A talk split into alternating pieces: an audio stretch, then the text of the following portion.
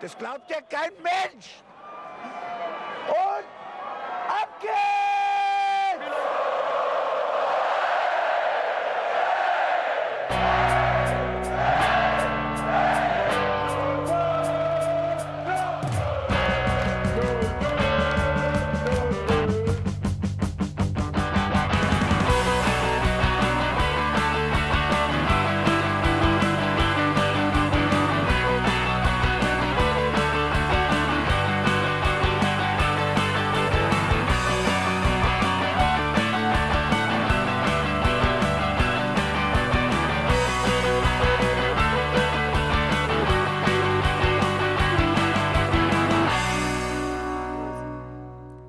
Willkommen zum Hinterhof-Sänger-Talk. Wir sprechen heute über das Auswärtsspiel in Köln unserer 05er und ich freue mich, dass ich den Bene sehe.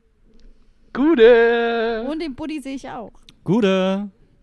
Jungs, jetzt haben wir das erste Wochenende mit Geisterspielen hinter uns. Wie habt ihr euch auf die Spiele vorbereitet? So mental und generell.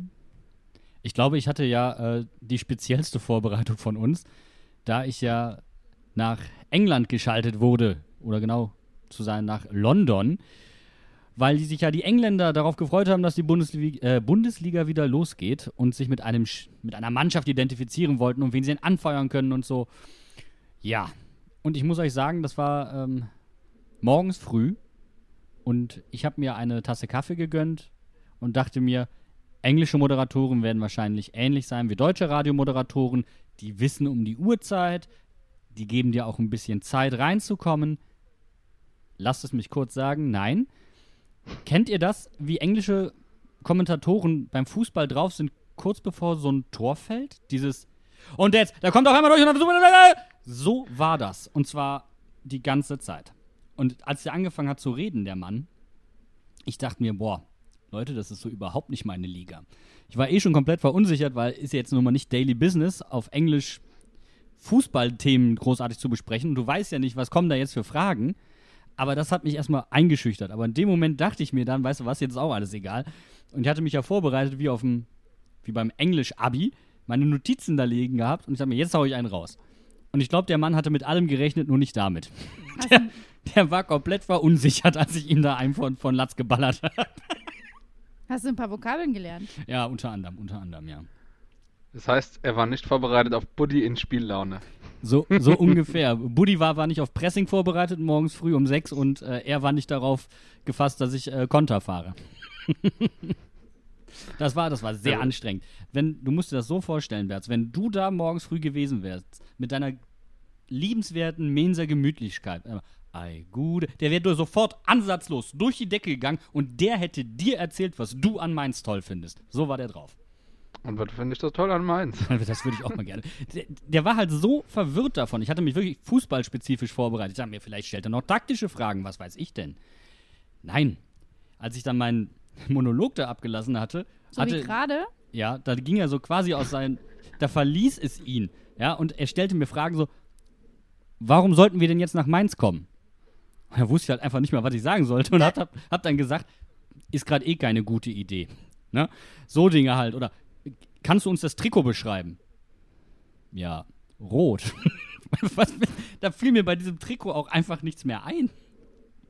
Also du hast dich heute auf jeden Fall jetzt schon disqualifiziert, dass dir kein Grund eingefallen ist, warum man nach Mainz kommen sollte. Ich habe Wein gesagt. Ich habe dann Wein drei, gesagt. Drei Gründe. Phase, Nacht. Da haben wir auch drüber geredet. Phase und Nacht. Das sind die drei. Gründe.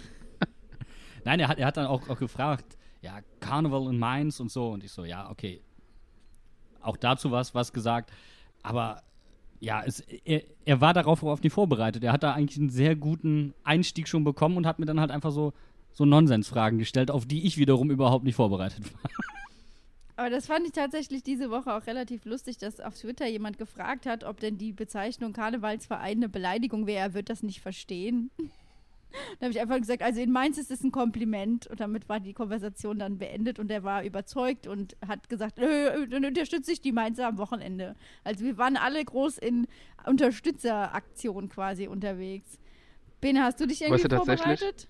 Ja, ist ja tatsächlich nicht das Einzige, das Einzige, wie wir uns quasi schon vor dem Spiel äh, vorbereitet haben.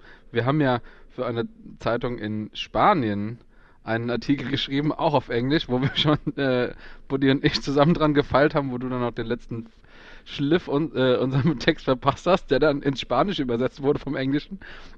Und dann habe ich den gelesen auf, über den Google Translate auf Deutsch übersetzt und das war so Hanebüchen. war wunderschön. Ich fand, ich fand die Bezeichnung Los Carnevaleros auch sehr, sehr geil. Das Ja, ist doch überragend. Das ist ein schöner Begriff. Also wenn es Ja, in Spanien Mainz 05 Fanclubs gibt, die noch keinen Namen, Namen haben, bitteschön. genau, Los Carnevaleros. ja, und dann war ich am Bully-Special. Habe ich ein bisschen mit dem Julius gequatscht und zur Krönung meines Tipps habe ich dann zwei Würfel gehabt, um das Ergebnis auszuwürfeln, weil man konnte ja wirklich echt gar nichts sagen. Und was kam raus? Ein 3-3, was ja sogar fast passiert wäre. aber Julius Also- hatte recht. Julius hat 2-2 getippt. Das ist sehr richtig. Das heißt, Aber der hat sich von meinem Tipp inspirieren lassen, bestimmt. das heißt, bei dir war so ein bisschen fast wieder vor Corona Bundesliga-Alltag, Bene. So, Ja. Erstmal erstmal Bully-Special machen und dann das Spiel gucken. Genau, mich sehr viel reingelesen und habe dann als Vorbereitung für die Bundesliga schon die zweite Liga geguckt. Samstag und Sonntag. Ja, teilweise denkt man schon so, wow, warum gucke ich mir das eigentlich an? Das, das letzte bisschen Freude, was ich aber bekommen habe, war, dass, dass Wien gewonnen hat durch ein Elfmeter-Tor in der Nachspielzeit. Das hat mich dann vor unserem Spiel noch so ein bisschen äh, launemäßig angehoben. Fand ich sehr lustig. Wo der Schiri noch ins Außenmikrofon sagt, also ich sehe auf dem Bild nichts, ich sehe da keine Hand. Elf Meter! Das war sehr, Kommunikation? Sehr geil. Sehr gut. Ey, vor allen Dingen, es war ja nicht mehr in der regulären Nachspielzeit. Es war ja schon in der 94. Nicht mehr in der 93. Also richtig, also das tat richtig weh in Stuttgart. Das muss man dazu mal sagen. Ja, auf jeden Fall. Ich habe mich diese Woche äh, auch ganz intensiv vorbereitet, aber vor allem ähm, haben wir ein Geschenk bekommen, beziehungsweise ein Paket von den Supporters, auf das wir sehnsüchtig gewartet haben. Es gab nämlich die Gänse-Shirts für uns, die wir uns bestellt hatten. Und äh, der Buddy und ich, wir haben uns die dann auch tatsächlich am so äh, Sonntag übergeworfen und haben gedacht, wenn unsere 05er eine Auswärtsfahrt machen müssen, dann müssen wir auch eine Auswärtsfahrt machen und haben uns auf die Räder geschwungen und sind zum Bene gefahren. Deswegen konnten wir als dichteste Dreierkette von Mainz sozusagen äh, gemeinsam das Spiel gucken mit Sicherheitsabstand. Und wir haben auch hygienefreundlich gejubelt. Also wir haben uns an alle, Vorla äh, alle Auflagen gehalten sozusagen. Und wir sind umweltfreundlich angereist. Also besser geht's nicht. Ich muss dazu sagen, wir sind jetzt in der vergangenen Woche, jetzt kaum sind, sind die Fahrräder fit. 80 Kilometer geradelt insgesamt. Und ich habe einfach so einen unpassenden Sattel. Der ist zu breit. Ich brauche so einen schmalen eigentlich, aber ich habe einen breiten, weichen Sattel. Und das Problem ist, mir tut alles weh. Alles. Ich stehe in diesem Podcast eigentlich mehr, als dass ich sitze. Es ist wirklich übel. Ich muss mir da was Neues anschaffen. Ich habe gelitten. Hin und Du hast aber auch kein richtiges Rennrad, das ist eher so ein So ein Damenrad. Es ist ein holländisches Damenrad. Das ist ja auch vollkommen in Ordnung. Wenn du da einmal reintrittst, dann läuft das. Das ist wie so ein Postfahrrad. Das ist das Kundemalon der Fahrräder. Einmal reingetreten, los geht's. Aber Und Abfahrt. unabfahrt. Äh, läuft und läuft und läuft. Äh, äh. Das war ja eine andere Werbung. Ups. Ja, ich würde einfach mal sagen, Leute, wir beschäftigen uns jetzt mit dem Spiel unserer 05er. Also, die sind am Sonntag in Köln angetreten und das Endergebnis war ein 2 zu 2. Meine Frage jetzt direkt an dich, Buddy. Hat Köln ein Punkt, äh, zwei Punkte verloren oder hat Mainz einen Punkt gewonnen? Äh, weder noch. Für mich hat Mainz drei Punkte verloren. Also Köln war nicht sonderlich gut. Für mich war Mainz 80% der Zeit die bessere Mannschaft. Und wenn du dich auch so ein bisschen einliest und wenn du auch mal beim Geistblock und so ähm, reinschaust, dann sagen die auch, Köln muss am Ende froh sein, dass sie einen Punkt mitgenommen haben. Die hatten zwar auch nochmal ihre Chancen, aber die wirklich gefährlichen Dinge hatte Mainz. Und äh, im Endeffekt muss Köln auch noch froh sein, dass sie nicht noch eine rote Karte bekommen haben. Und äh, ja, da gab es ein paar Situationen, wo das Spiel auch nochmal hätte kippen können. Für mich hat Mainz drei Punkte verloren und kann sehr zufrieden damit sein, was auch wieder ein bisschen komisch ist, weil, der, weil nach so einer langen Pause so einen guten Auftritt eigentlich habe ich nicht mitgerechnet, muss ich ehrlich sagen. Und ich habe der Mannschaft auch nicht zugetraut, äh, zu meiner Schande, dass sie es schaffen würde, nach einem 2-0 Rückstand so zurückzukommen. Sehr großen Respekt da an dieser Stelle, habe ich nicht für möglich gehalten. Wie siehst du das, Bene? Also ich muss ganz ehrlich sagen, ich habe eigentlich während dem Spiel nicht wirklich gezweifelt, dass wir das noch aufholen können. Einfach aufgrund, wie du das eben schon gesagt hast, Buddy, äh, der Art und Weise, wie Köln halt gespielt hat. Die haben halt nicht gespielt, als würden sie führen. Das war irgendwie so super sonderbar. Die haben einfach zwei Tore durch zwei Situationen gemacht, hatten aber eigentlich keine wirklich überragend guten Chancen. Und ich muss ganz ehrlich sagen, eigentlich bin ich der Meinung, dass wir, wenn wir ein paar Chancen besser machen, wie du es auch schon gesagt hast, dass wir locker gewinnen können eigentlich. Also ich bin auch eher der Meinung, dass, äh, dass Köln eigentlich sogar drei Punkte verloren hätte, ganz sicher. Ich würde auch gerne nochmal über das zweite Tor von Köln reden, weil ich glaube, da ist vielen etwas entgangen. Ist mir auch im ersten Moment entgangen und das ist mir dann in der Wiederholung aufgefallen. Also da, wo das Foul, sagen wir, es war ein Foul, ist ja auch egal. Aber da, wo das Foul im Mittelfeld passiert ist und wo dann der entsprechende Freistoß ausgeführt wurde, während Guido Winkmann daneben steht, das sind um die 15 Meter Unterschied nach vorne. Das sollte in der gegnerischen Hälfte nach Möglichkeit so krass nicht passieren. Finde ich. Aber du kannst natürlich aus, du brauchst gar nicht über den Schiri jetzt großartig reden, aber äh, das fand ich schon ein bisschen kurios. Also das sollte eigentlich nach Möglichkeit nicht der Fall sein. Ich meine, die Schiedsrichter hatten auch Pause, ja. Die müssen sich auch erstmal wieder dran gewöhnen, dass die Bundesliga läuft und dass sie das pfeifen müssen. Und so Spielsituationen lassen sich ja auch gleich mal als Schiedsrichter nicht unbedingt so schnell irgendwie mal wieder aufleben, oder? Und dann direkt so ein Elfmeter, ey. Wow. Aber ganz, aber Berz, mal ganz ehrlich, ist auch unfassbar undankbar, diese Elfmetersituation so ja. früh im Spiel zu haben. Ich glaube, er hätte ganz es sicher. später im Spiel nicht gepfiffen wie er es ja dann auch hinterher bei ähnlichen Situationen gemacht hat. Ich glaube auch, sie hätten den Elfmeter gerne zurückgenommen. Also so ist jetzt meine eigene Interpretation, weil im Grunde, es gibt zwar einen Kontakt, aber ganz ehrlich, also so wie Uta fällt, irgendwie so richtigen Grund gibt es halt doch nicht dafür. Er lässt sich halt so ein bisschen abdrängen. Ähm, Details sind jetzt äh, auch eher äh, egal, würde ich mal behaupten.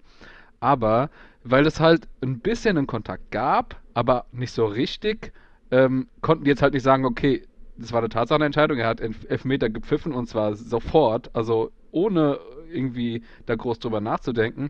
Und dass die dann natürlich nicht sagen können, ah ja, okay, äh, es gab gar keinen Kontakt, dann wäre es klar, den zurückzunehmen. Aber deswegen, weil es halt so eine kann, kann nicht Entscheidung ist, macht's, ja, geht es wahrscheinlich nicht, wieder so zurückzunehmen. Also für mich ist da der, also über die Situation von mir aus kannst du da sogar Elfmeter geben, okay? Nur wenn du dann später guckst, wie Unisivo sich da so klasse am 16er durchsetzt gegen drei und dann schließlich nur noch gegen einen Kölner. Und dann zurücklegt auf Boetius und der Schuss wird dann abgefälscht und knapp vorbeigeht, der dann fast zum 1-1 Ausgleich geführt hätte. Wenn du dir anguckst, wie Unisivo da angegangen wird, tausendmal intensiver, als es Nyakate vorher bei Ud gemacht hat. Und Unisivo lässt sich eben nicht fallen. Dann finde ich, müssen wir darüber sprechen, dass, es dir zu, dass dir hier Fairness oder Durchsetzungswille zum Nachteil gereicht wird, weil du dich nicht fallen lassen willst. Also ich meine das nicht am, als, als Kritik am Schiedsrichter, weißt du, sondern so ganz allgemein. Und das ist natürlich ein bisschen schade, aber ich fand es geil, wie er sich da durchgesetzt hat. Und dann halt schade, dass der abgefälscht wurde. Aber ich sag mal, für die Elfmeter-Situation kann man ja erstmal festhalten, dass mal wieder ein langer Ball gereicht hat, um Verwirrung zu stiften und für nicht vorhandene Zuordnung zu sorgen, die dann letztendlich darin mündet, dass Mainz einen Elfmeter kriegt. Feier. Also da habe ich zum Beispiel wieder gedacht, geht schon wieder los. Äh, nein, ich habe da keinen Bock drauf. Sehr, sehr, sehr passend wieder. Der Ball wurde einfach zurückgelegt in den Sechserraum und der Abstand zwischen defensivem Mittelfeld und Viererkette hat nicht gestimmt. Und ich hatte mehrmals in der ersten Halbzeit das Gefühl, immer wenn eine gefährliche Situation entstand, Eddie war nicht nah genug am Mann, der ansonsten aber jetzt nicht so ein schlechtes Spiel gemacht hat. Es war halt ein bisschen wechselhaft, aber das hast du halt in solchen Situationen gemerkt. Aber ich fand tatsächlich Eddie jetzt eher ein bisschen zurückhaltend. Also der ist eigentlich quasi gar nicht groß in Erscheinung getreten. Ich glaube, eine sehr viel positive und negativere Leistung hat halt Kunde gehabt auf der 6. Er hat halt so ein paar Böcke gehabt, wo er sich äh, irgendwie festtrippelt, wo er teilweise nicht so gut steht, wo er passen kann und es nicht tut. Und ja, im Grunde das Tor war auch nur eine von diesen extremen Situationen. Bevor wir jetzt auf die einzelnen Spieler eingehen, wollte ich erst nochmal betonen, dass unsere Startelf im Vergleich zum letzten Auftritt im März auf sieben Positionen verändert war. Und ähm, Achim hat es auch schon in der PK vor dem Spiel gesagt, er gibt keine Informationen preis, äh, was natürlich die Aufstellung und so weiter betrifft, was auch den Kader betrifft. Aber da waren ja schon einige Überraschungen dabei. Also ich glaube auch, man hätte mit anderen Spielern rechnen können. Also so ein Brosinski hätte man erwarten können, man hätte auch einen Latzer erwarten können. So diese, ich, mag das Wort nicht, aber Kategorie Mentalitätsspieler. Und als dann auch Avonii eingewechselt wurde, so als einer der ersten Wechsel, dachte ich mir auch, mh, interessant, spannend. G habe ich auch nicht erwartet von Anfang an. Fand ich auch. Aber am, im Endeffekt habe ich, hab ich die Startaufstellung gesehen und dachte mir, cool. Also ich glaube, die Startaufstellung war auch so ein bisschen Resultat einfach von dem, was wir vorher schon immer gesagt haben, dass es eigentlich eine Blackbox ist, in die wir nicht reingucken können. Du hast keine Ahnung, wie die Spieler aus der Corona-Pause zurückkommen, wie die sich mental weiterentwickelt haben, wie die sich dadurch, äh, sag ich mal, gebracht haben. Und auch gerade das Beispiel Kunde finde ich auch ganz gut, weil er ja einfach nach dieser Aktion äh, im Bayern-Spiel mit dem verweigerten Handschlag nicht mehr in die Startelf zurückgekommen ist und jetzt quasi die Pause nochmal hatte und jetzt halt in der Startelf steht. Klar, ich, bin, ich gebe dir vollkommen recht, Licht wie Schatten. Aber das vielleicht auch als Chance gesehen hat, um zu sagen, ich greife jetzt wieder an, ich will in die Startelf. Und umso mehr hat es mich auch ehrlicherweise gefreut, dass Boetius wieder in der Startelf war. Weil den habe ich schon vermisst. Ja, Boetius ist tatsächlich auch einer von den Spielern, äh, wo ich sehr stark begrüßt habe, dass sie wieder in der Startelf stehen. Und man hat es auch direkt am, am Kreativspiel gemerkt. Ich meine, die Pässe waren wie bei allen anderen im Grunde noch nicht so präzise, aber ich fand, ähm, er hat seine Spielmacherrolle eigentlich ganz gut gemeistert. wer mir aber auch zum Beispiel sehr positiv aufgefallen ist und wer auch super viel gelaufen ist und geflankt hat und sowas, ist ähm, Aaron Martin. Und da bin ich ja persönlich sehr froh, dass der tatsächlich wieder Muße hat und Energie hat und äh, hat auch Muße. Leistung zeigt. Hm? Der hat wieder Musa. Sehr schön, Bene, sehr schön. Muße. Muße. Mit SZ und E, nicht Musa. Musa war Kapitän. Das war nicht überraschend, wenn sonst kein anderer auf dem Platz steht, aber Aber ich habe mich Ja, aber der- der macht Spaß gefreut, beim- ja. Beim Zugucken. Macht Spaß einfach beim Zugucken, Aaron, finde ich. Aber auch so jemand, der halt auch im Training, auch schon bei Sandro, immer mal wieder mit so Zickigkeiten und Lustlosigkeit aufgefallen ist und auch sein Einsatz war nicht überragend äh, vor der Corona-Pause. Umso besser neuer Haarschnitt, neue radikale Ansätze scheinbar. Viele neue Haarschnitte dabei. Ziemlich viel Kahlschlag, ja. Bei, bei, bei einigen von den Spielern, wo ich dachte so, oh, du hast auch die Haare kurz. Ja, oder eben nicht. Also die, wo einfach, wo man einfach sehen konnte, die Friseure hatten vielleicht wieder auf, aber zum Gang hat's, zum Friseur hat es natürlich nicht gereicht in der Quarantäne. Wäre Dafür gibt es den. Langhaarrasierer. Einfach einmal. Nöp. Beim einen oder anderen sah es auch wirklich so aus, als ob der Friseur nach Gehör geschnitten hätte. Das muss man dazu dann auch mal. Das ist super gemein. Die Friseure leisten richtig gute Arbeit. Ich muss ganz ehrlich sagen, wenn du da beim Friseur sitzt und du hast die Maske auf und du musst die Ohren freigeschnitten bekommen, da kannst du nur die Daumen drücken, dass du die Maske ruhig hältst und dein Friseur nicht mit dem Rasierer abrutscht, weil dann hast du ein Loch in der Friese. Sag mal, Flitz, wie war denn dein, wie war denn dein Erlebnis beim Friseur? Ja, genau so. Loch in der Friese? Mhm. Bitte Ohren freischneiden und, Tonsur Hinterkopf, geschnitten und? Hinterkopf kurz. Ja, cool. Jetzt sind, ist von meinen Haaren quasi nichts mehr da. Also hätte ich, da hätte ich auch den Langhaarrasierer ansetzen können, Bene. Ich bin jetzt äh, von uns dreien die mit den kürzesten Haaren. Yippie! Das ist richtig. Ja, und Buddy und ich sind ungefähr gleich auf. Ja, aber nur auf dem Kopf, nicht unterm Kinn. Da bist du weit, weit vor mir. Ich dachte schon, du meinst jetzt was anderes. Unter den Achseln oder so. oder auf der Brust. Da bin ich auch weit vorne wahrscheinlich. Where does Brad Pitt sweat? Okay, gut, dass wir mal drüber an- geredet haben. Ich fange jetzt an, mir so, so Zöpfchen zu flechten und so Perlen reinzumachen. So, Leute. Wie kommen wir denn jetzt zur zweiten Halbzeit in Köln? Gar nicht. So, direkt Köln, Keins hat wieder ein Tor geschossen und ich dachte mir, ah, es geht, geht wieder los wie in der ersten Halbzeit. Geil. Und jetzt fahren wir, jetzt kriegen wir noch eins und dann fahren wir mit 3-0 Klatsche zu hau nach Hause und Leipzig kommt. Ey, besser läuft's nicht. Nee, da war auch einer von uns beteiligt, der sehr wechselhaft drauf war und der es nach dem Spiel auch komplett richtig eingeordnet hat. Ein gewisser Riedle Baku. Der hat sich extrem gesteigert in der zweiten Halbzeit, aber in der ersten Halbzeit und auch zwischendrin noch in der zweiten Halbzeit. Lecco mio, lecco funny. Der hatte die Schuhe komplett falsch angezogen. Das war grausam phasenweise. Das ist jetzt aber ein bisschen gemein. Nee. Das ist nicht. Das ist einfach. Also du musst schon sagen, es war bei ihm schon, wenn Schatten da war, dann war er aber richtig dunkel. Ich kann mich da an der, in der ersten Halbzeit an einen Fehlpass erinnern aus einer Standardsituation raus, wo er was, äh, Skiri oder, oder Ud oder so Skiri, voll ja, in ja. den Fuß passt, äh, der quasi frei auf unser Tor zuläuft und war, glaube ich, noch Niakate, war, glaube ich, noch da und der in allerhöchster Not rettet. Also, das hätte bitterbös ausgehen können. Und da war 15 Meter um Skiri drumherum kein Spieler gewesen. Dein Puls Also- war im Anschlag. Ja, wirklich, ey. Vor allem, wenn man ganz kurz nicht aufgepasst hat, irgendwas anderes angeguckt hat und dann siehst du sowas, auf einmal ein Spieler, der blanko frei ist, oder du siehst gerade den Pass ankommen und denkst so, wow. Ja, das Ja. ist, das ist unge also ich fand es, wie gesagt, Kunde und, und äh, Baku haben sich beide, hatten die, hatten die größten Leistungsschwankungen von richtig böse bis richtig geil. Und ich glaube, ich hab, wir haben es ja dann auch im Auswärtsticker geschrieben, ich glaube, Kunde konnte da auch nur so solo durchgehen, weil keiner der Kölner ihm es zugetraut hat, dass er das tut. Zu den Spielern, die mir nicht wirklich aufgefallen sind, bis sie eine geniale Aktion hatten, gehört bei mir auch äh, Quaison, der einfach irgendwie im Spiel untergetaucht ist, bis er dann den perfekten Pass auf Baku spielt und der den Ball einfach nur reinbringt und Avonie verwandelt. Das war ein sehr, sehr schönes Tor. Das hat mich, ähm, es, hat mir neben dem wunderbaren Tor von Kunde auch sehr den Tag gerettet. Man muss auch ehrlich sagen, ein sehr klarer Schnittstellenpass. Der war perfekt dosiert. Allerdings muss man da jetzt auch Baku loben, denn nicht Passweg bestimmt Laufweg, sondern Laufweg bestimmt Passweg. Und Baku hat die Situation super erkannt und was Quaison dann macht. Ich finde, das ist halt so ein Mehrwert von Quaison. Der kann sich auch fallen lassen. Der kann zwar auch wirklich selbst den Abschluss suchen, aber der kann halt auch unfassbar gut Situationen initiieren. Und das war richtig gut. Dieses Spiel tatsächlich eher mit dem vorletzten Pass als mit dem letzten Pass. Ja.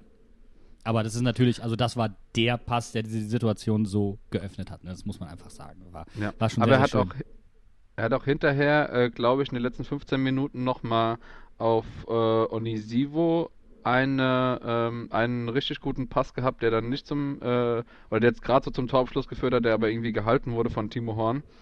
Ähm, ja, es ist nicht wirklich auffällig, wie im Grunde auch sein, äh, sein Sturmpartner äh, in G, der mir aber grundsätzlich eigentlich jetzt nicht wirklich äh, negativ aufgefallen ist, der glaube ich aber auch einfach viele Räume zugemacht hat, oder? Ich habe den auch defensiv hin und wieder mal gesehen, der auch mal das ein oder andere Foul gezogen hat, äh, um dann eine Situation zu retten.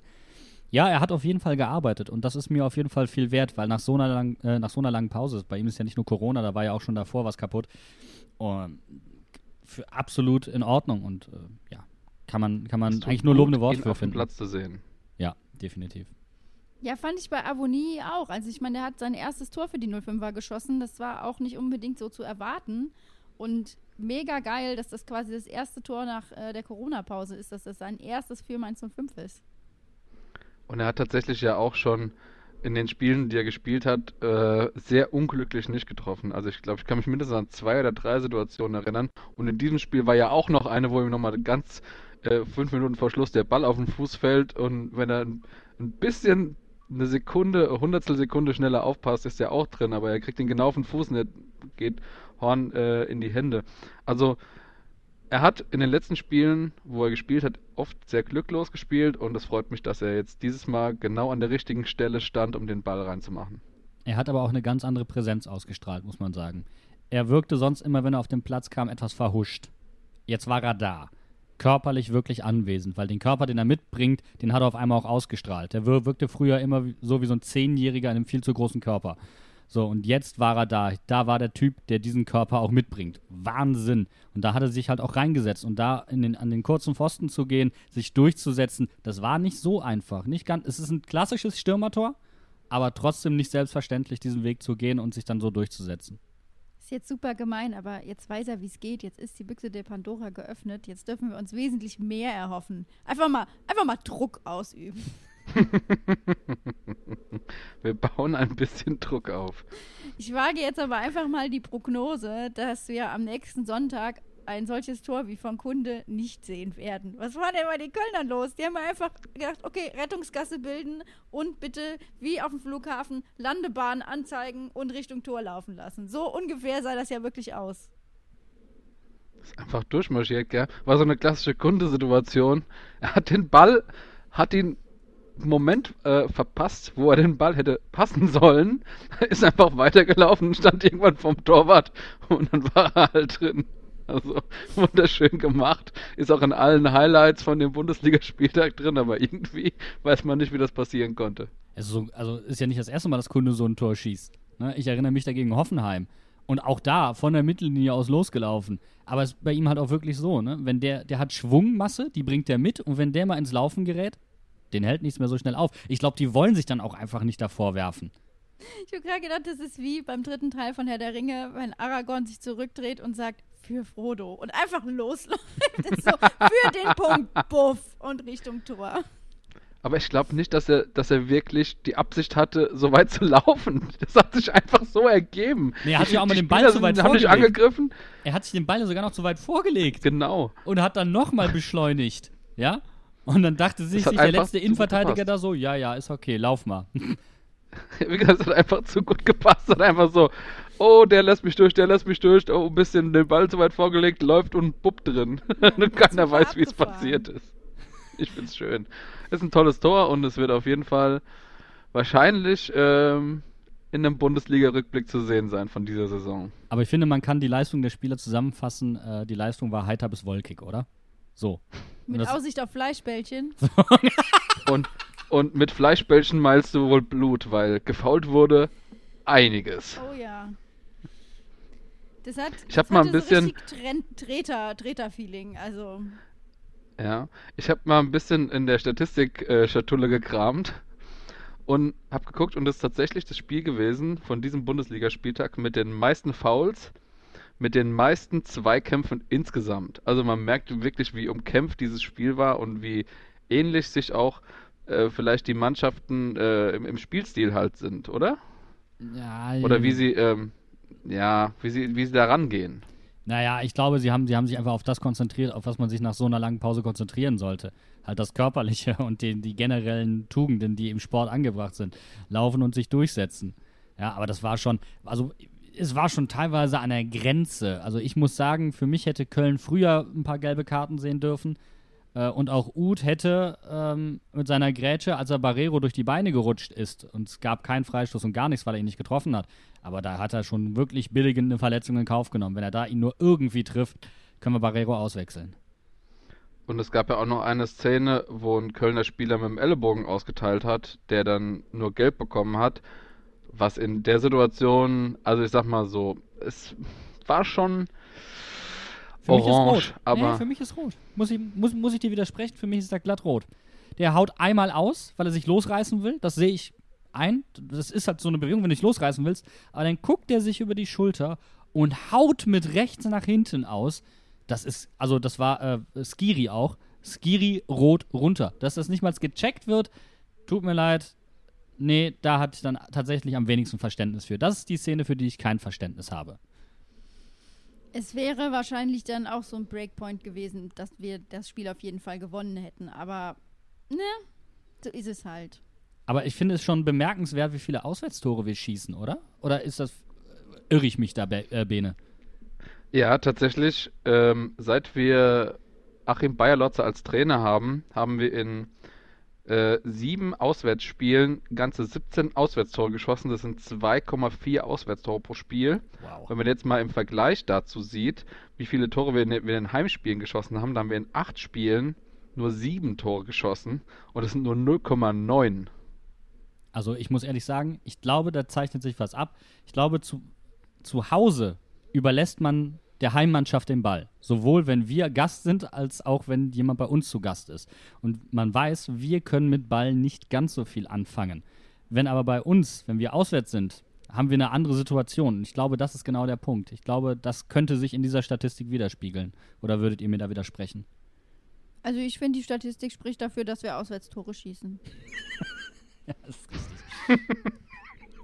wir schießen auswärts Tore, weil wir auswärts Tore schießen. Genau. Deswegen kriegen wir auch ein paar Punkte. Und deswegen ist das okay. Das ist so eine klassische Situation, die nicht für den Videoschiedsrichter ist. Sie ist nicht falsch. Die Aussage ist wahr, weil sie wahr ist. So ist es.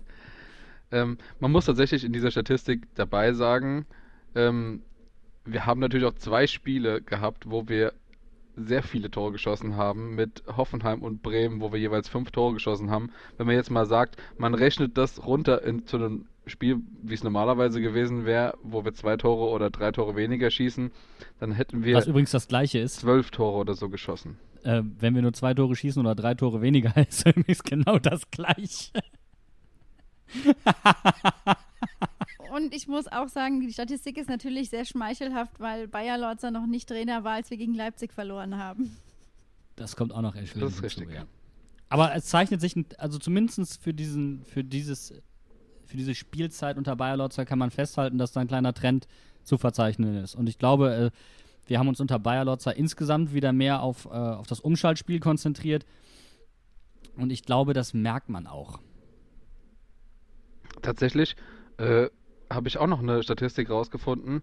Und zwar, das war tatsächlich das Spiel mit den zweitmeisten Sprints von diesem Bundesligaspieltag. Also man merkt auch, ähm, insgesamt ist zwar wenig gelaufen worden, das war das, tatsächlich das Spiel mit den wenigsten Laufkilometern, aber die zweitmeisten Sprints, also das zeigt auch, dass der, dass der Fußball an sich jetzt vielleicht eher etwas ruhiger war, dass nicht viel Bewegung im Spiel war, aber dann kurze, intensive Sprints. Insgesamt fand ich das aber war für mich das schönste und unterhaltsamste Spiel an diesem Wochenende und ich habe bisher jedes Spiel gesehen. Und ich muss ehrlich sagen, klar, weil ich auch mit Mainz mitgefiebert habe, aber das war auch das Spiel, das mich am meisten ver hat vergessen lassen, das Geisterspiel war. Weil ansonsten muss ich wirklich sagen, der Samstag, der hat sich angefühlt wie, ja, 45 langweilige Minuten. Naja, Schalke hat ordentlich auf den Sack gekriegt, also das war schon okay. Das konnte, Ja, ich, das aber- konnte ich mir gut angucken. Aber selbst, aber selbst, selbst das, also das Derby hat mir gar nichts bedeutet. Wirklich gar nichts. Und ich, ich muss auch ehrlich sagen, ich, ich habe mich, ähm, ich habe auch nicht wirklich gejubelt, als Freiburg getroffen hat. Da habe ich mal kurz ein bisschen die Faust gehoben, okay, das war es dann aber auch. Aber äh, hat ja am Ende jetzt auch nicht gezählt, aber trotzdem, auch da kam bei mir nicht wirklich was durch. Und ich glaube, ich konnte mich nur mit dem Geisterspiel anfreunden, hier in dem Fall, weil es meins war, aber auch nicht so intensiv wie sonst, weil wenn, wenn wir mal überlegen, Berz, wie wir, wenn wir zusammen gucken, normalerweise drauf sind, das lag jetzt nicht an den Abstandsregeln, die wir eingehalten haben, dass wir eher reserviert drauf waren. Ja, ich ähm, kann mich eigentlich mit den Aussagen, was das Revierderby zum Beispiel angeht, kann ich mich voll und ganz anschließen. Ich habe mit meinem Papa zusammen geguckt und ich glaube, ich habe noch nie so wenig für ein Fußballspiel empfunden wie in, in diesem Fall. Keinerlei Emotion, dass die Tore gefallen sind, dass irgendwas war. Wir haben dann hinterher auf die Konferenz umgeschaltet und dann auch dieses äh, Freiburger Tor, ähm, wo man sich ja ein bisschen freut oder so, aber ja, irgendwie, es ist belanglos geworden insgesamt und das finde ich ein bisschen traurig. Wir gehen auf die Thematik gleich nochmal beim Abseits ein, aber bevor wir da langsam hinrutschen, äh, müssen wir natürlich noch drüber reden, dass am nächsten Sonntag die Leipziger hier äh, aufschlagen und ähm, vermutlich punkten wollen, weil sie das ja am Wochenende nicht ganz so erfolgreich machen konnten wie vielleicht geplant, weil sie ja nur unentschieden gegen äh, Freiburg gespielt haben. Das ist jetzt super gemein, vor allem wenn man nochmal an das, ähm, wenn man möchte und muss, an das äh, Spiel in der Hinrunde denkt. Ähm, was können wir denn erwarten, Buddy? Naja, Achim Bayerlotzer hat, hat gesagt, das Spiel, das jetzt Freiburg abgeliefert hat, wäre eine Blaupause. Sehe ich kritisch, ziemlich kritisch, weil Freiburg hat richtig viel Glück gehabt. Leipzig war klar überlegen, Leipzig hatte richtig viele Torchancen. Man kann sich in gewissen Punkten sicherlich orientieren. Man sollte aber tunlichst vermeiden, äh, das zu wiederholen, weil wir kennen alle Julian Nagelsmann, das wird ihm nicht nochmal passieren. Ähm, die Mannschaft hat was gut zu machen und die Mannschaft sollte gleichzeitig den Schwung mitnehmen aus der Partie gegen Köln. Äh, Ich gehe tatsächlich jetzt mit einem guten Gefühl dran, was, äh, wie wir ja alle wissen, bei mir überhaupt nichts heißen muss. Ich hatte ja auch ein richtig schlechtes Gefühl vor Köln. Deswegen, ich halte meine Gefühle mal zurück, aber ich würde davon abraten, Freiburg als Blaupause zu instrumentalisieren. Vor allem, weil Freiburg auch diese Bundesliga-Saison ein bisschen schöneren und besseren Fußball spielt als wir. Ja, der, äh, der Glücksmoment kommt noch natürlich noch dazu. Ähm, ja, ich muss ganz ehrlich sagen, ich äh, glaube, wir werden tatsächlich wieder anfangen zu mauern. Ähm, auch wenn es vielleicht nicht unbedingt was bringt. Äh, letztes Mal haben wir gegen Leipzig gespielt, etwas offensiver, glaube ich, äh, von, von Beginn an und sind dann richtig äh, ins tiefe Loch gefallen, nachdem es 4-0 stand. Erst wurde dann umgestellt in der Mitte der 5, 30. Äh, Minute oder so. Ja, aber da war einer der absoluten Chaos-Spieler Pierre Malon Kunde. Da gingen damals fast drei oder vier Tore auf ihn, weil er auf der Sechs richtig Harakiri gemacht hat. Und damals hat Sandro Schwarz probiert, wir haben vorher mit Raute gespielt, ihm dann zweiten Sechser neben dran zu stellen mit Dani Latza, der noch überhaupt nicht, der gerade aus einer Verletzung kam, noch überhaupt nicht in Form war. Und das hat es natürlich nicht wesentlich besser gemacht, muss man da, dazu sagen. Wir haben damals nicht das Spiel in der Offensive verloren. Wir hatten richtig gute Chancen. Wir haben das Spiel damals auf der Doppelsechs verloren. Und zwar ganz übel. Also Buddy will, dass sich diese Doppel-6 nochmal genauer angeguckt wird, damit man die Fehler von der Vergangenheit nicht unbedingt wiederholt. Na, ich glaube, dass das ein Kunde jemand ist, der sich sehr viel Druck selbst macht. Das hast du im Spiel gegen Bayern gemerkt, da will er performen. Das hast du in dem Spiel gegen Leipzig gemerkt, da will er performen. Also gegen richtig gute Mannschaften äh, stellt er sich, glaube ich, selbst manchmal ein Bein. Ich plädiere nicht dafür, dass er jetzt nicht gegen Bayern spielen soll, äh, gegen äh, Leipzig spielen soll. Das meine ich damit nicht. Ähm, nur hier mal Vorsicht walten lassen und sich schon auf die Defensive konzentrieren, ist schon richtig. Wenn wir richtig stehen, können wir auch nach vorne gut explosiv arbeiten. Aber dafür dürfen wir halt uns nicht solche Fehler auf der Doppelsechs erlauben, wie wir es in der Hinrunde getan haben. Aber das, das ist ja jetzt natürlich dann nochmal eine ein krassere äh, Hypothek für ihn, wenn du überlegst, dass er im Hinspiel schon nicht gut war, dass er sich da schon so mega Druck gemacht hat, dass er jetzt noch was wieder gut machen will. Ähm, ist es da vielleicht sinnvoll, ihn draußen zu lassen? Will, will, will, ich nicht, will ich nicht spekulieren. Jeder hat da seine Chance verdient und es kann auch sein, dass er das wahrnimmt, wenn er, wenn er aufgestellt wird, dass er merkt, uh, ich hätte mich hier selbst vielleicht gar nicht aufgestellt, ich kriege hier die Chance und das kann ihn beruhigen. Das kann genauso gut passieren. Ja, weil er das Vertrauen merkt. Ist auch eine Möglichkeit. Ich will nur sagen, hier kommt es besonders auf unsere zentrale Schwachstelle an. Diese zentrale Schwachstelle ist das defensive Mittelfeld. Berz, Kochst du Eier? Mein Melder geht. Ich muss mal kurz raus. Tschüss.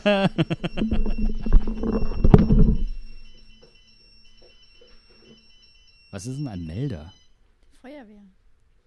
Ach so. Brennt's in Hahnheim? Katze sitzt auf dem Baum fest. Katze sitzt auf dem Baum fest.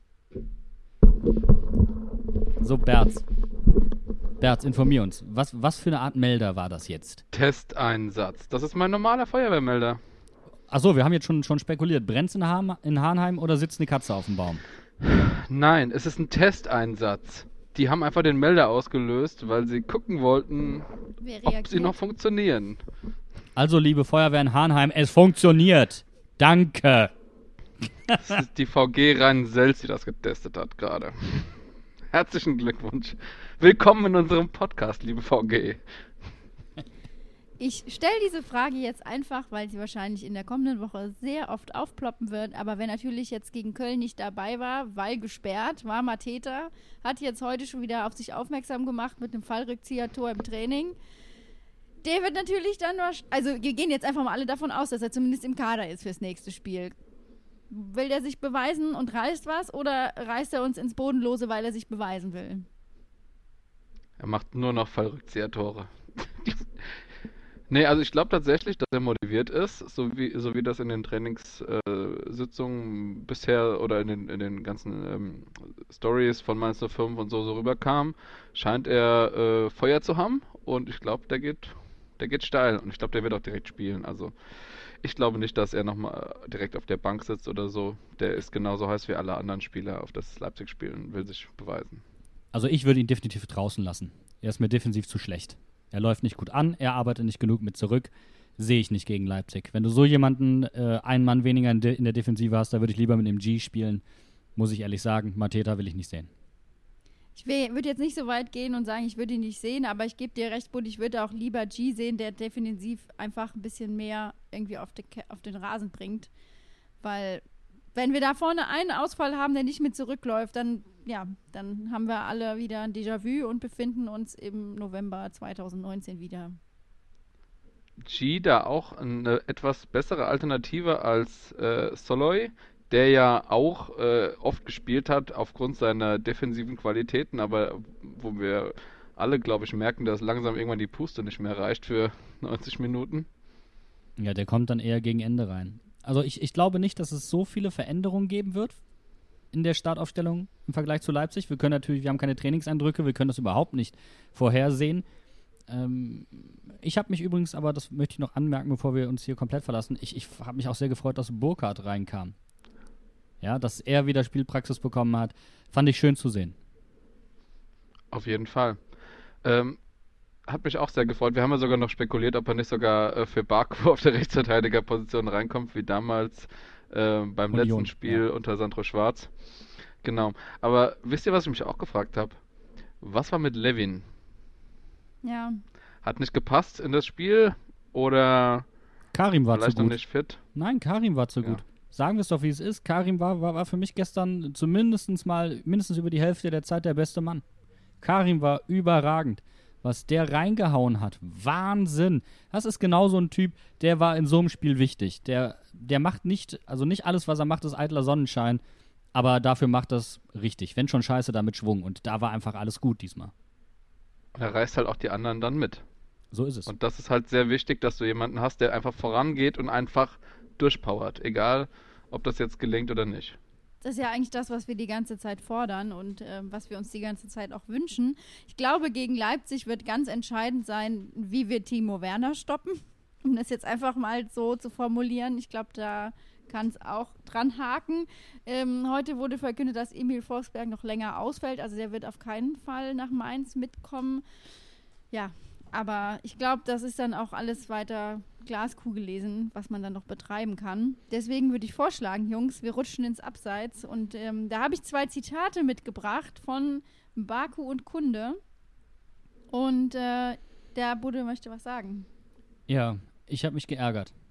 Ich habe mich geärgert. Ich fand Bakus Selbsteinschätzung fand ich super, aber dass er dann gesagt hat, die Fans hätten ein Stück weit gefehlt. Ja, man soll nicht jedes Dann Wort lies doch mal das ganze Zitat erstmal vor, Ich bevor wir hier sagen, drüber dann lass mich doch oder? mal, ich habe doch was mitgebracht, dann darf ich das doch auch präsentieren. Also, Baku hat nach dem Spiel gesagt, die Fans haben natürlich ein Stück weit gefehlt. Es hat sich angefühlt wie auf dem Bolzplatz, man hat alles gehört, alle Kommandos. Und worüber sich viele aufgeregt haben, war eben dieser Satz, die Fans haben natürlich ein Stück weit gefehlt. Wenn man dann aber nochmal hört, was Kunde nach dem Spiel gesagt hat, finde ich, sich über diesen Satz aufzuregen, äh, ist nicht im Ansatz gerechtfertigt, denn Kunde hat gesagt, es ist immer noch das gleiche Spiel, 11 gegen 11, die gleiche Intensität. Weißt du, ich, man soll nicht alles auf die Goldwaage legen. Aber ich möchte an der Stelle einfach mal sagen, es sind einfach viele kleine Dinge, die dazu führen, dass ich, dass ich mich als Fan mit dieser Mannschaft nicht identifizieren kann. Tut mir leid. Ich weiß, er wird das wahrscheinlich, er soll er mich halt anlügen. Ist mir in dem, in dem Fall wirklich scheißegal, wenn es für ihn anders ist. Aber ein Stück weit gefehlt. Was ist denn das für eine Aussage? Soll ich jetzt demnächst auch nur noch ein Stück weit anfeuern oder wie? Gut, die Frage ist, wa- wann wurde die Aussage nach dem Spiel getätigt? Der war auch durch nach dem Ach, Spiel wahrscheinlich. Hat nee, er, nee, nee. wenn man nee, eine nee. Frage stellt, darf man nicht erstaunt sein, Zeuge eines Antwortversuchs zu werden. Das ist Physik, genau. Nein, aber Berz, guck dir mal bitte so einen Tennisprofi an, der nach sechs Stunden in einer Fremdsprache auf dem Platz steht und in mehreren Sprachen ein vernünftiges Interview hinkriegt. Auf dem Platz. Vor Live-Publikum. Und dann willst du mir erzählen, dass ein Fußballer, der, wie wir wissen, sie sind nicht so viel gelaufen, ja, der es dann nicht hinkriegt, aber dafür intensiv. ja, scheiß drauf. Und der es dann nicht hinkriegt, sich mal ansatzweise vernünftig zu benehmen oder was? Entschuldigung, ich habe darauf keinen Bock mehr. Ich habe ein wirkliches Problem, mich mit dieser Mannschaft zu identifizieren. Und so ein Satz kommt bei mir auf absolut auf, auf die Kontraliste. Du führst jetzt Listen, das ist schön. Wir werden jetzt regelmäßig deine Pro- und Contra-Mainz-05-Liste präsentieren. Ich nagel dich darauf jetzt fest. Ich würde nicht so weit gehen und so sehr eskalieren, wie du das tust, Buddy. Äh, ich finde trotzdem, dass die Frage absolut berechtigt ist, wie wäre das Spiel ausgegangen, wenn alle Fans da gewesen wären. Mit Sicherheit hätte das Köln auf jeden Fall gepusht, aber wir wollen ja auch nicht unterschlagen, dass wir drei auch im Stadion gewesen wären, wenn, wenn wir als Zuschauer hätten da sein dürfen. Und das hätte den Mainzern mit Sicherheit auch nochmal Aufschwung gegeben. Können wir bitte mal kurz, kurz, nee, ich, ich würd, mich würde jetzt wirklich mal kurz, äh, Berz, Berz, mich würde würd jetzt gerade wirklich mal interessieren, was, was du von dieser Aussage hältst, weil mich bringt die auf, wirklich, wirklich auf, auf die Palme. Das ist genauso wie so ein blöder Kommentar nach, nach dem Spieltag, hm, war ja doch nicht so schlimm. Wa was soll das? Was soll das? Diskutieren wir jetzt ernsthaft darüber, wie in Ordnung es ist, dass Fans nicht da sind oder was? Ja, man fühlt sich auf jeden Fall nicht wertgeschätzt als Fan und ja, also ich denke, der Großteil der Fans wird äh, tatsächlich äh, sagen, dass das eine Aussage ist, die auf jeden Fall nicht geht. Ich kann mich dem eigentlich auch anschließen. Also ich, äh, mich ver verletzt es schon ein bisschen, dann so vom Spieler sagen, ach ja, irgendwie, ach oh, die Fans waren auch nicht da. Ja, es ist. Das ist, weißt du, das, ist, das summiert sich einfach auf. Einfach Damals bei, bei, bei dem, da, wir, da haben, haben wir die Mannschaft noch in Schutz genommen bei dem Fastnachtsumzug und gesagt, ja, es ist eine Kleinigkeit. Aber es sind mir zu viele dieser Kleinigkeiten. Und es sind immer wieder an so Kernstellen. Den, die, den scheint komplett das Bewusstsein abzugehen, wie wichtig welche Situation ist für den Fan. Und das stört mich. Hättest du es denn tatsächlich lieber, äh, jetzt eine ganz ernst gemeinte Frage, dass äh, die, unsere Spieler wie die Dortmunder zum Beispiel nach dem Spiel trotzdem in die Kurve gehen, obwohl keiner da ist, weil das fand ich zum Beispiel ein bisschen sonderbar. Nee, ich fand's geil. Muss ich, nein, es, es, ist, es ist so eine Tradition. Nach einem Sieg gehe ich in die Süd. Und dann hat es was von, ihr seid nicht da, wir machen es trotzdem. Das ist eine Reminiszenz. Eine Trotzreaktion. Ich finde das gut. Eine Trotzreaktion. Ja, schade, ihr seid, seid, seid nicht da, wir machen es trotzdem. Ja, es ist, eine, es ist ein Signal an die Fans von der Mannschaft. Das ist was ganz anderes. Also, das ist ein ganz anderes Niveau. Da muss ich einfach mal sagen, da käme, uns, da käme unsere Mannschaft nicht mal drauf. Die kommen von allein ja nicht mal auf die Idee, zu den Dynamites zu gehen, obwohl die Dynamites regelmäßig zu ihnen kommen. Tut mir leid. Ich finde es aber auch legitim in der Situation zu sagen, es ist eben nicht die normale Bundesliga, die wir kennen, die wir alle lieben und weswegen wir ins Stadion gehen. Es ist einfach eine andere Situation. Und dann kann ich auch jeden Spieler verstehen, der das zum ersten Mal macht, und wir machen das jetzt alle zum ersten Mal, sowohl als Fan als auch als Spieler, zu sagen, ich muss erstmal gucken, wie ich damit umzugehen habe. Und mit Sicherheit ist dann so eine Aussage nach dem Spiel auch weder glücklich noch intelligent. Aber wieso ist er dann, der sich ja wirklich klar ausdrücken kann, nicht in der Lage zu sagen, ähm, seien, seien Sie mir nicht böse, ich, ich, ähm, es hat sich vom Fußballerischen her normal angefühlt, aber eigentlich, eigentlich fehlt hier was ganz, ganz Entscheidendes für mich. So, das ist ein sehr, eine sehr diplomatische Aussage, da lasse ich mich zu nichts Tieferem hinziehen. Kann ich total nachvollziehen. Oder er kann auch sagen, wissen Sie, ich möchte dazu eigentlich nichts sagen. Ist auch in Ordnung. Aber dieses ein Stück weit gefehlt, das ist Diplomatie an der falschen Stelle. Man kann es auch so machen wie Holland. Einfach ja, nein, weiß nicht. Tschüss. Ja, mach's doch halt wie Holland. Ist mir doch scheißegal. Aber das, das, das verstehe ich einfach nicht. Ist einfach unglücklich. Ist einfach unglücklich und. Aber es gibt ähm, so viele gesagt, unglückliche Situationen. Tief, es lässt tief blicken. Ja, du, wie du sagst, äh, viele kleine Bruchstücke ergeben halt leider dann trotzdem irgendwie ein schlüssiges Bild. Wenn du, wenn du genug äh, Auswahl hast äh, und gucken kannst, es ist halt. Ich finde es also ich will das jetzt nicht direkt bewerten, weil es das erste, die erste Interviewmöglichkeit war, die die Spieler quasi hatten. Während der, äh, während der Zeit wurden ja eigentlich gar keine äh, Interviews geführt, soweit ich das mitbekommen habe, außer jetzt so ganz vereinzelt mal von uns oder zum Beispiel mal von dem, von dem äh, einen Kölner Spieler oder so, ähm, wo man so wirklich thematisiert wurde, wie stehen die Spieler dazu. Und ich finde generell, das ist ein Thema, was viel zu wenig thematisiert wird keine Ahnung, vielleicht hat, hätte der Verein da auch die Spieler besser briefen sollen, aber, aber Bert, Bert, man will natürlich auch, dass die Spieler du das glaubst doch auch niemals, du glaubst ja. auch wirklich nie, niemals. Bei uns heißt es ja, sie hätten alle ihre schriftliche Einwilligung gegeben. Aber du glaubst doch auch nicht, dass irgendeiner unserer Spieler rausgehen würde und sagen würde, sorry Leute, dem Bums tue ich mir jetzt gerade eigentlich nicht an oder ich stehe dem wirklich kritisch gegenüber. Traust du in der Mannschaft auch nur wirklich mal gar keinem zu, oder? Also ich finde, das Urteil können wir nicht fällen. Also ich traue denen das nicht zu, fertig. Das ist, das, das sind einfach alles sehr zurückgenommene Charaktere. Das muss nichts generell Schlechtes sein. Aber da, da, da herrscht eine Misskommunikation irgendwo. Also ich bin da ganz beim Bene und sage auch, da hätte vielleicht der Verein die Spieler besser briefen müssen. Da hätte es ähm, Gespräch, ich, also natürlich wissen wir nicht, ob es die gab, aber mit Sicherheit kann man solche Situationen antizipieren und im Vorfeld da auf die Spieler einwirken und sagen, jetzt lasst euch nicht zu Aussagen hinreißen, die in Richtung Fans und so weiter gehen und sagt dazu einfach nichts. Also da bin ich völlig bei dir, Bene. Trotzdem bin ich der Meinung, Buddy, und das tut mir leid, das einfach so sagen zu müssen, deine Reaktion finde ich auch völlig übertrieben. Also ich verstehe es, aber ich kann diese Emotionalität nicht mitgehen. Vielleicht ist das auch mein Ergebnis für Geisterspiele, dass ich einfach die Sachen nicht so emotional mehr betrachte, weil ich gefühlt nicht so da dran bin wie sonst. Ich finde es in Ordnung. Ja, mag sein, dass ich, dass ich da überreagiere, aber ich muss, muss dir ehrlich sagen, es sind mir zu viele Zwischenfälle, die mit dieser Mannschaft inzwischen passiert sind. Es ist mir zu viel. Es ist mir schlichtweg zu viel. Und ich habe nicht das Gefühl, dass diese Mannschaft was zurückzahlt. Aber ich möchte was anderes zeigen. Ähm, und zwar können wir uns mal darüber unterhalten, wie dieser Spieltag insgesamt abgelaufen ist. Und ich finde, El Mundo Deportivo in Spanien hat da das wunderbar zusammengefasst. Und wenn ihr erlaubt, möchte ich das mal kurz vorlesen. Der Neustart der Bundesliga zeigt, wie der Fußball in der nahen Zukunft sein wird. Es wird gespielt, aber ohne Leidenschaft. Es kehrt eine Liga zurück, aber nicht der Fußball. Die Leidenschaft ist durch die Stille ersetzt worden.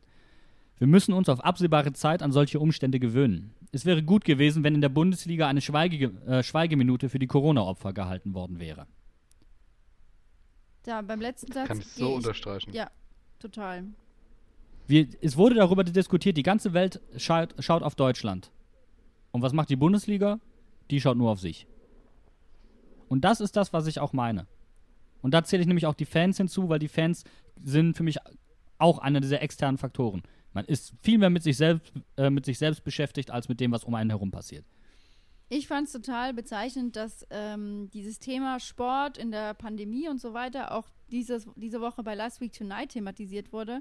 Ähm, das werden wir auch mit Sicherheit hier unter der Folge auf der Webseite nochmal verlinken, weil da einfach diskutiert wurde, wie halt auch große Ligen wie die NFL, wie ähm, ne, also in Amerika Baseball oder so, wie die zurückkehren können, dass dann natürlich auf Deutschland geguckt wird, aber dass man halt einfach sagen muss, gerade mit den zwei Fällen in Dresden mit Heiko Herrlich, der Zahnpasta und Creme kaufen wollte und jetzt zwei Wochen, also beziehungsweise zwei negative Tests abwarten muss, dass sich das selber ein bisschen ad absurdum führt. Aber man muss doch auch mal sagen, in Amerika hat Sport einen ganz anderen gesellschaftlichen Stellenwert als in Deutschland.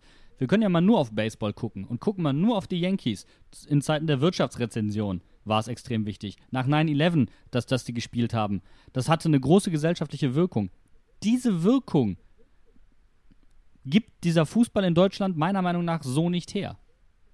Ja, oder vor allem nicht her, gerade wenn man sich diese Zitate von Baku und Kunde anguckt. Ja, und deswegen flippe ich aus. Tut mir leid. Ich, ich okay. sehe das in einem größeren Kontext. Sorry, vielleicht habe ich das nicht deutlich genug gesagt, aber ich sehe das in diesem größeren Kontext.